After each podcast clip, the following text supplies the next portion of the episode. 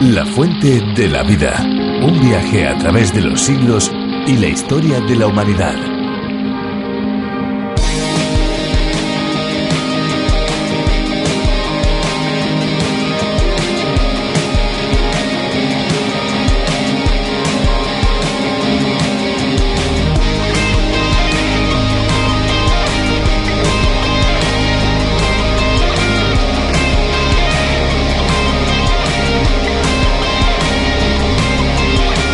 Wadi Shab en Oman es un cañón modelado por un curso de agua dulce que llamará nuestra atención por su tonalidad turquesa en medio de un cañón rojizo. El agua en distintos rincones se parece a una piscina entre abundante vegetación que crece a modo de oasis junto al agua transparente a solo dos horas de Mascate en el Golfo de Omán.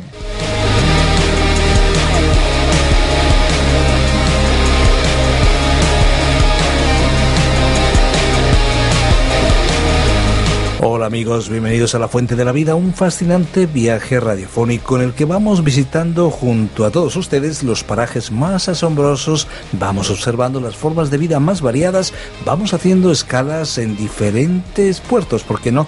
Que nos harán conocer el contenido y el mensaje de la Biblia. ¿Qué tal amigos? ¿Cómo se encuentran? Nuestro espacio es ameno, es entretenido y prueba de ello son las cartas que nuestros amigos nos dejan en nuestro apartado de correos y también los mensajes en el correo electrónico. Además de las llamadas, claro está. Como saben, este espacio está presente en más de 100 idiomas y dialectos y en más de 80 países. Un espacio idea original de John Berno Magui y que aquí en España ha sido traducido por Virgilio Van Johnny. Bueno, pues si te parece Esperanza, escuchamos un tema musical. Pues me parece, así que vamos a escuchar la canción que hemos preparado para hoy.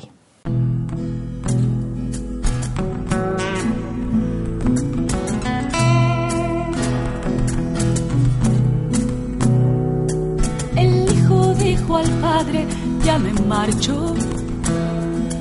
Dame todo mi dinero que me voy. Quiero ya vivir mi vida a mi manera. Disfrutar del mundo afuera, ya me voy. El padre se lo dio, no con gran dolor, sabiendo que su hijo sufriría un montón. Vuelve al hogar, vuelve a casa ya, esperando está. Deja de esconderte, deja de escapar, vuelve al hogar. Cuando el hijo estuvo fuera de su casa, todo su dinero se desvaneció. Esa droga, la bebida y las mujeres todo lo que él tenía lo perdió y solo se quedó triste y con dolor, vacío y sin nada y con gran desilusión. Y al estar ahí, dijo volveré y a mi padre perdón le pediré. Vuelve al hogar, vuelve a casa ya porque el Padre esperando está. Deja de esconderte, deja de escapar, vuelve al hogar. El Padre cada día lo esperaba. Pues quería a su hijo. En los últimos años han crecido el número de páginas web que fomentan la infidelidad. Son sitios de Internet que proporcionan a personas casadas el contacto con otras personas también casadas con el único objetivo de engañar a sus cónyuges. En fin, otra triste herramienta más para que las personas sigan practicando algo que siempre les ha gustado, hacer lo que es prohibido, saltarse las normas, transgredir las leyes. Practicar lo que no es correcto está a la orden del día desde la creación, desde que Dios hizo a Adán y Eva. Vamos ahora a abrir la Biblia en los capítulos 10 y 11 y hasta el versículo 25 de este tan interesante segundo libro de Samuel. En este pasaje de hoy veremos cómo hasta la persona más ejemplar y de mayor renombre para toda una nación es vulnerable a dejarse llevar por malas ideas y hacer de esta manera lo que no es correcto. ¿Quieren saber de quién se trata? Pues quédense con nosotros hasta el final de nuestro espacio. Adelante, Virgilio. La fuente de la vida. Continuamos hoy considerando la historia de David y Mefiboset. Y decíamos en nuestro programa anterior que lo que David había hecho por Mefiboset era maravilloso. Y decíamos también que hay otras lecciones importantes aquí, que en realidad son grandes verdades espirituales que debemos mirar con atención. Y en primer lugar dijimos que un hijo de Dios debe reconocer que desde un punto de vista espiritual, él también es cojo. Y señalamos que nuestros pies nos conducen a dificultades. Es muy interesante la manera en que el alma y los pies están tan relacionados en las escrituras. Y después de considerar algunas de las palabras de David en los Salmos, llegamos a la conclusión de que en verdad todos somos espiritualmente cojos ante Dios. Ahora, hay otro aspecto más aquí en esta historia que fue asombroso. David extendió su bondad hacia Mefiboset por amor a Jonatán y no por amor a Mefiboset. En verdad no había conocido a este joven nunca antes. Actuó de esa manera por su amor por Jonatán, a quien había amado mucho. Cuando David miró a este joven, no vio en él a un cojo, sino a Jonatán mismo. Había hecho un pacto con Jonatán, y la bondad, la misericordia y la gracia que extendió a uno fue por amor al otro. Ahora, Dios le ha salvado a usted y me ha salvado a mí también por amor a otro. Y ese otro es la persona del Señor Jesucristo. Cuando aceptamos a Jesucristo como Salvador personal, el apóstol Pablo nos dijo en su carta a los Efesios capítulo 1 versículo 6 que somos aceptos en el amado. Cuando Dios le ve a usted y me ve a mí en Cristo, entonces nos acepta y nos salva. Lo interesante es que David no dijo nada en cuanto a los pies lisiados de Mefiboset. Lo trató más bien como a un príncipe. Se sentó a la mesa del rey y sus pies fueron cubiertos de lino. Estimado oyente, Dios ya no tendrá en cuenta nuestro pecado porque ha sido borrado por la muerte de Cristo. Nuestros pecados han sido cubiertos por la sangre del Señor Jesucristo. Esa es la única manera en que Dios puede perdonar nuestros pecados. El escritor a los Hebreos en el capítulo 10 de su carta, versículo 17, dijo, Y nunca más me acordaré de sus pecados y transgresiones. Es de interés también notar que Mefiboset tampoco dijo algo en cuanto a sus pies lisiados. Ahora, ¿de qué hablaban David y Mefiboset cuando se sentaban a la mesa? Pues hablaban de otro. ¿Y sabe usted de quién hablaban? Hablaban de Jonatán. Mefiboset también había amado a Jonatán. Jonatán era el tema de su conversación. De la misma manera, el Señor Jesucristo, estimado oyente, debiera ser el tema central de nuestra conversación cuando hablamos de los asuntos espirituales. Había otros que se sentaron también a la mesa del rey, los cuales tampoco hablaron de los pies lisiados de Mefiboset. Había un gran grupo que comía a la mesa del rey. Un día vieron traer a la mesa a este cojo. Ahora, a nadie se le ocurrió empezar a curiosear sobre cómo se había llegado a esa situación. En lugar de hablar ellos, escucharon al rey y le oyeron elogiar a Mefiboset. Sus corazones rebosaron de amor para con este muchacho. Es que, como dijo el apóstol Pablo en su primera carta a los Corintios capítulo 13 versículos 7 y 8, el amor todo lo sufre, todo lo cree, todo lo espera, todo lo soporta. El amor nunca deja de ser. Ahora que sepamos, David nunca pudo haber hecho que este muchacho caminara. Si usted ve, estimado oyente, que no le es posible caminar, es decir, vivir agradando a Dios, acuda entonces al Señor Jesucristo. Recordemos que Cristo dijo al paralítico en el Evangelio según San Mateo capítulo 9 versículos 1 al 8, cuando los amigos del paralítico bajaron a este hombre por el techo. Ten ánimo, hijo, tus pecados te son perdonados. Levántate y anda. Y Dios le dice a usted y me dice a mí hoy, a través de las palabras del apóstol Pablo en Efesios capítulo 4, versículos 1 y 2. Yo, pues, preso en el Señor, os ruego que andéis como es digno de la vocación con que fuisteis llamados, con toda humildad y mansedumbre, soportándoos con paciencia los unos a los otros en amor.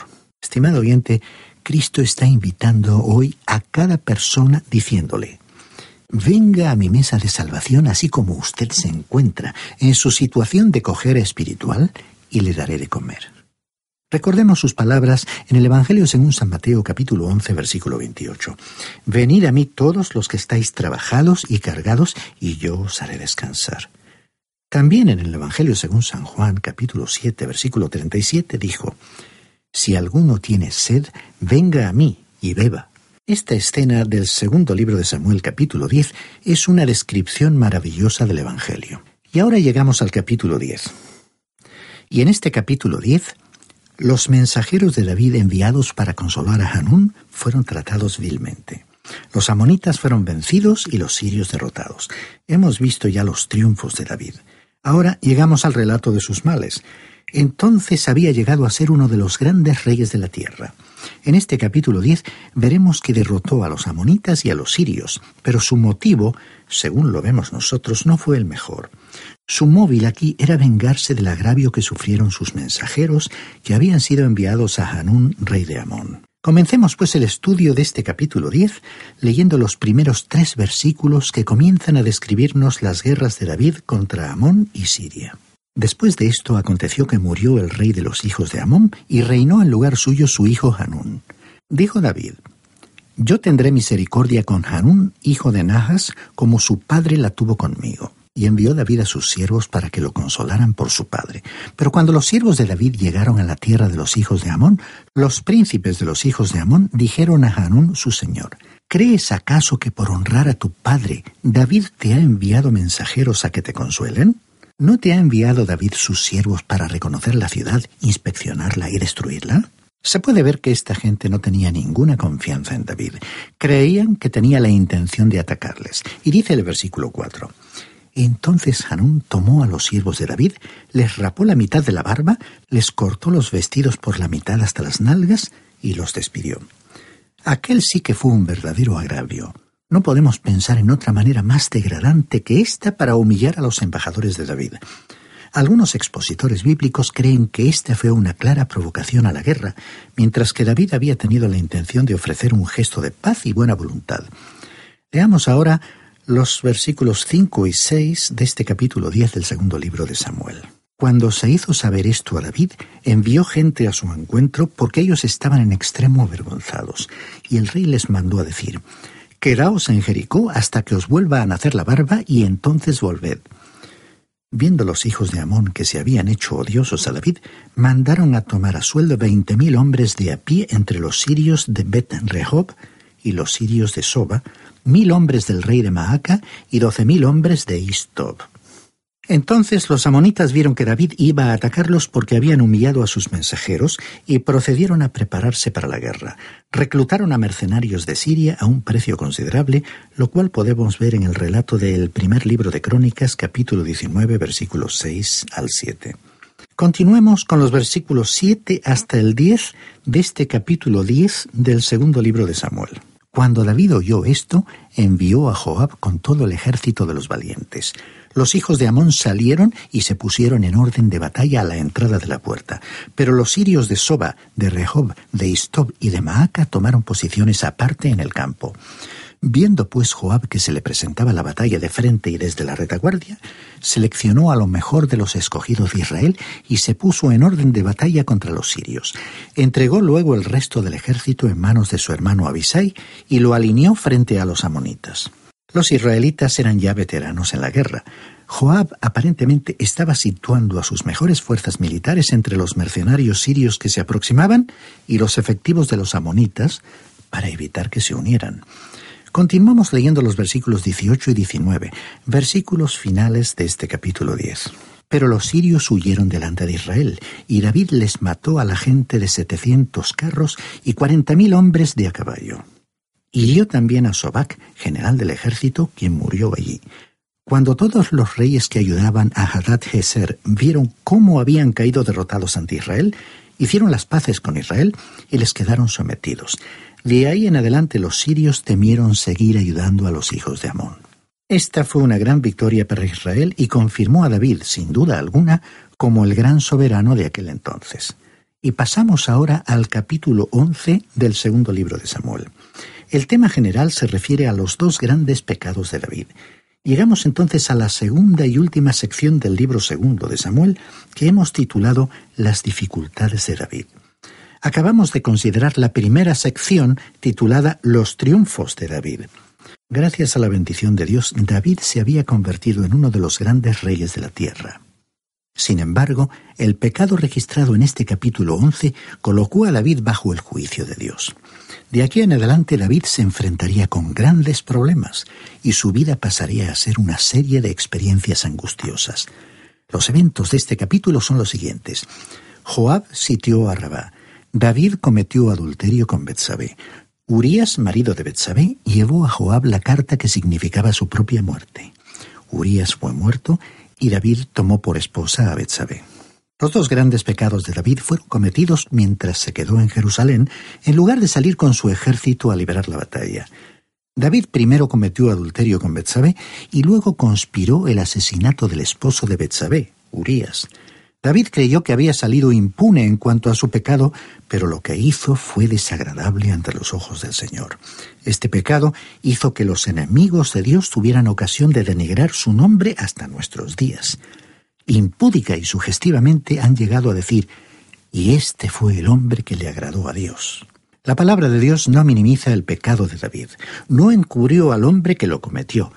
Dios nunca dijo que su acción no fuese un pecado, sino que lo calificó como un pecado por el cual sería castigado.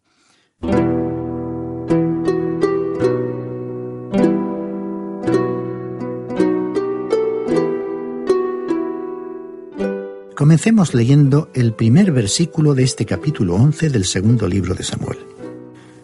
Aconteció al año siguiente, en el tiempo que salen los reyes a la guerra, que David envió a Joab junto a sus siervos y a todo Israel, y ellos derrotaron a los amonitas y sitiaron a Rabá, mientras David se quedó en Jerusalén. Era la época del año cuando los reyes siempre salían a la guerra al frente de sus ejércitos. En otras palabras, las naciones tenían épocas de guerra, así como hoy tenemos las temporadas de caza o de pesca. El estado del clima en aquel entonces probablemente tenía mucho que ver con el hecho de si se peleaba o no se peleaba, y había un tiempo en el que era posible disfrutar de una paz relativa. Ahora, David envió a Joab y al ejército a combatir contra los hijos de Amón, y David no les acompañó, se quedó en Jerusalén. Esta no era su manera habitual de actuar. ¿Se ha preguntado usted alguna vez por qué se quedó David? Bueno, podemos ofrecer una sugerencia. Según nuestro parecer, después que David construyó su palacio, lo encontró muy cómodo. Era bastante diferente a la cueva de Adulam, en la cual había vivido como refugiado cuando huía de la persecución de Saúl. El palacio era también muy diferente a algunos de los lugares en los que había pasado su juventud. Su palacio era un lugar de lujo y comodidades. Creemos que David también amaba al monte de Sión y que quería quedarse cerca de aquel lugar. En realidad, la prosperidad es una de las cosas que ha atrapado y ha hecho caer a tantos hombres y mujeres, distorsionando su realidad y desviándoles de sus objetivos. Así que David se quedó en Jerusalén. Ese fue su primer gran error, porque debió haber salido a la guerra con sus hombres. Avancemos ahora con el versículo 2 de este capítulo 11 del segundo libro de Samuel. Un día, al caer la tarde, se levantó David de su lecho y se paseaba sobre el terrado de la casa real, cuando vio desde el terrado a una mujer que se estaba bañando, la cual era muy hermosa. En aquel entonces la terraza era un lugar en el cual la gente pasaba las tardes. No tenían patios como los tenemos hoy. La antigua ciudad de Jerusalén era muy compacta y la terraza era el lugar donde se reunía la familia. David pues subió a la terraza de su palacio y allí pasó algún tiempo caminando de una parte a otra. Quizás estaba un poco nervioso y en su mente estaba repasando algunos problemas. Sus hombres estaban luchando en el frente, y es posible que sintiera remordimientos de conciencia por no haberles acompañado. Y mientras caminaba, miró a su alrededor y vio entonces a esta mujer que estaba bañándose en la terraza de su casa. Aunque su acción posterior sería un pecado, porque Dios le culpó directamente, evidentemente Betsabé fue un factor que contribuyó a su pecado. Ella pudo haber sido más discreta y recatada. Creemos que esta mujer, Betsabé, también fue culpable en parte. ¿Qué hacía ella bañándose en público?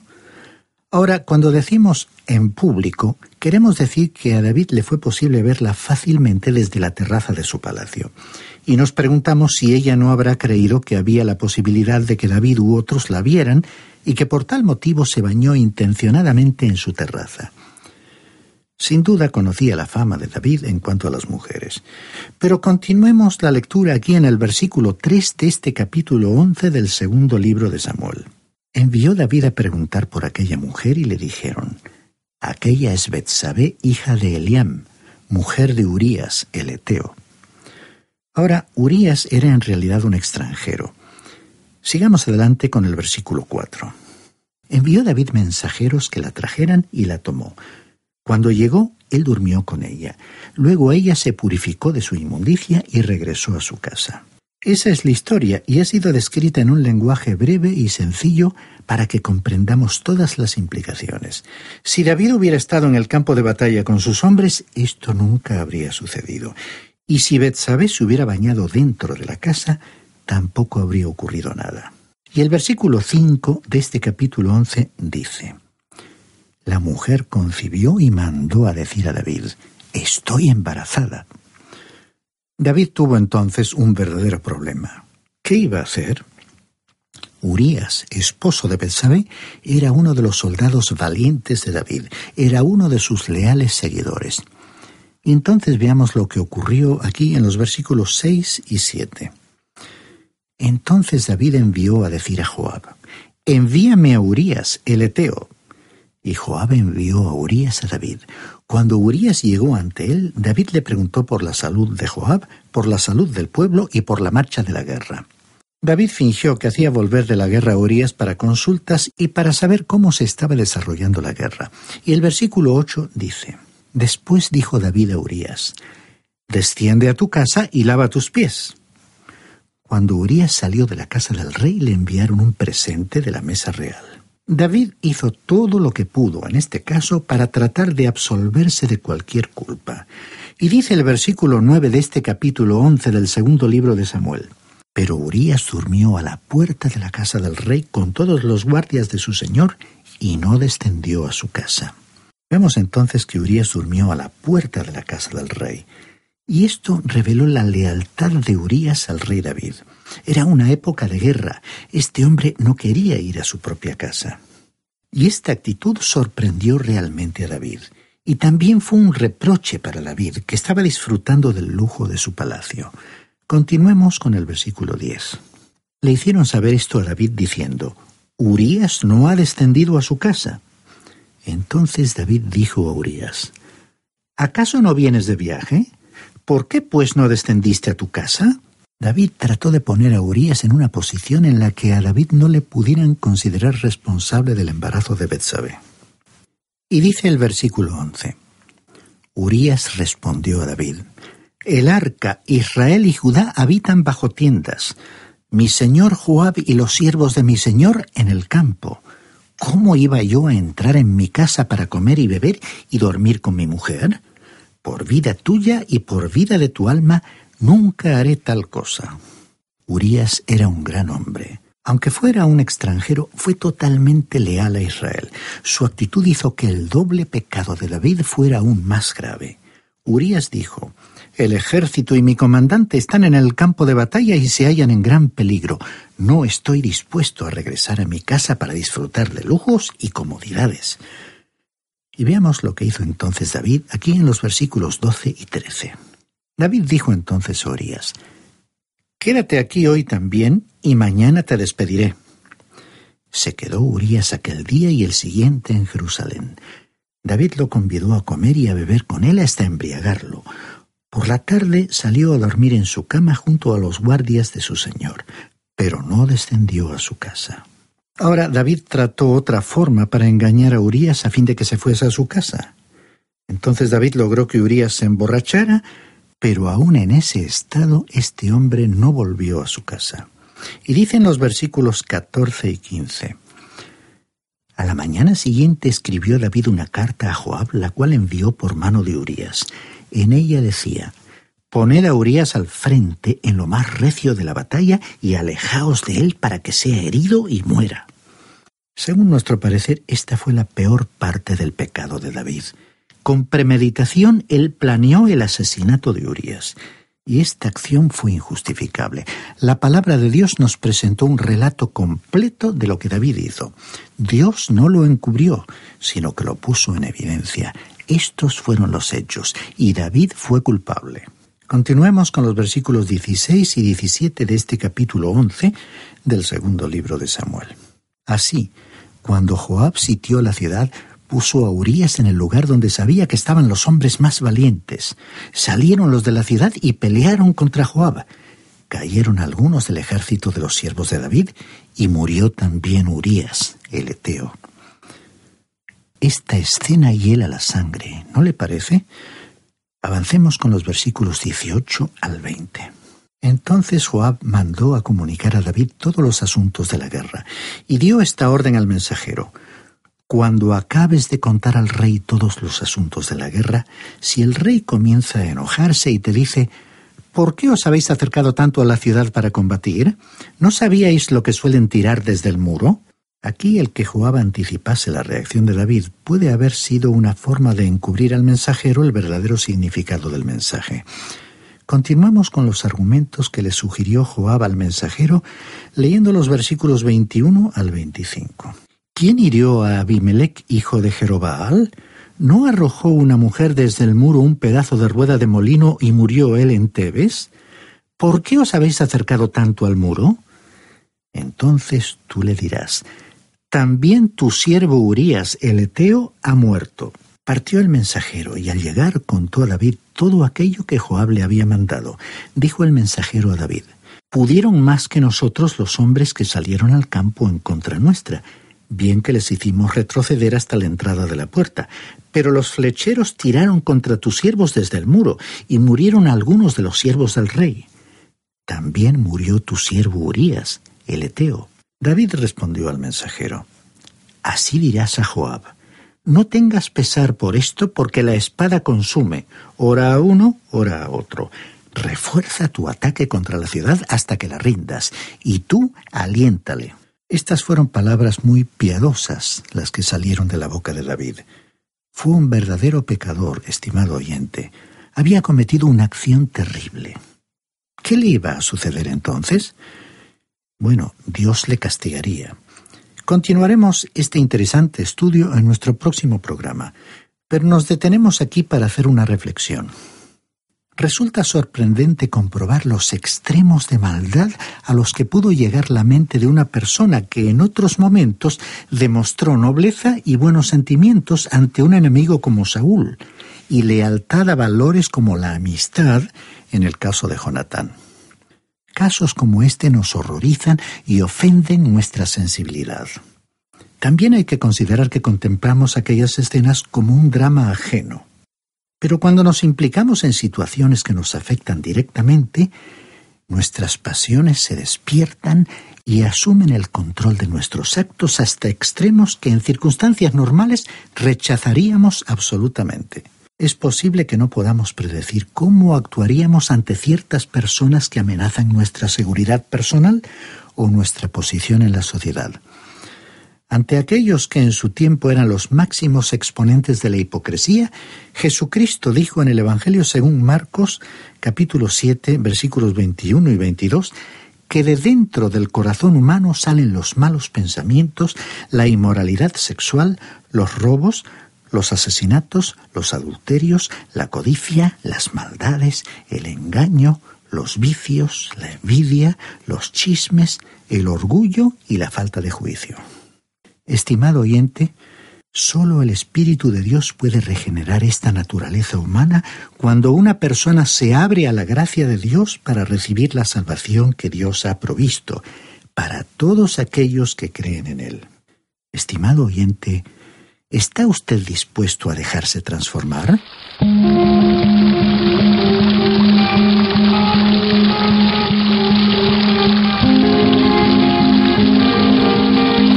Ahora ya tenemos que ir recogiendo todo nuestro material, pero si ustedes desean volver a escuchar este espacio, lo pueden hacer en www.lafuentedelavida.com. Esperamos contar con todos ustedes en nuestro próximo espacio, como siempre, a esta misma hora y en este mismo punto de encuentro. Agradecemos a Radio Intereconomía y también a RKM, sus redes de emisoras y también a todas las emisoras amigas que emiten La Fuente de la Vida. Y ahora escuche como palabra final nuestro reto. Hay una fuente de agua viva que nunca se agota.